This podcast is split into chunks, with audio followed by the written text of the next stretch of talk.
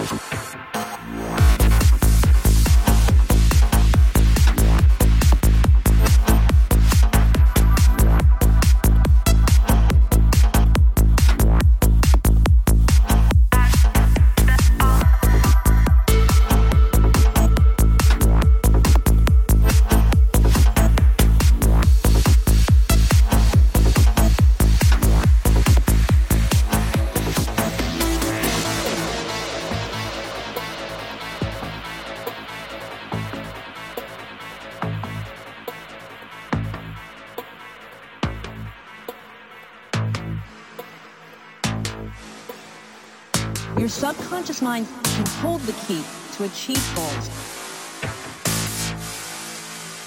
and turning your dreams into reality.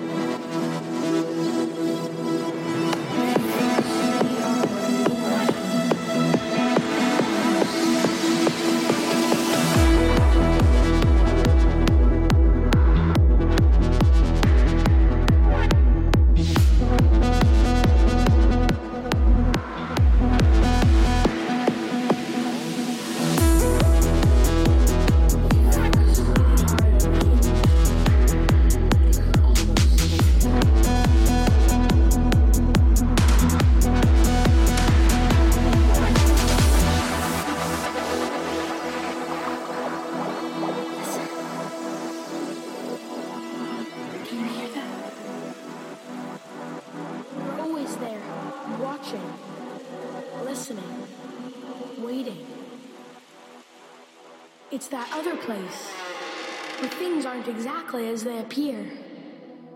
I know it doesn't make any sense. But you'll see for yourself soon.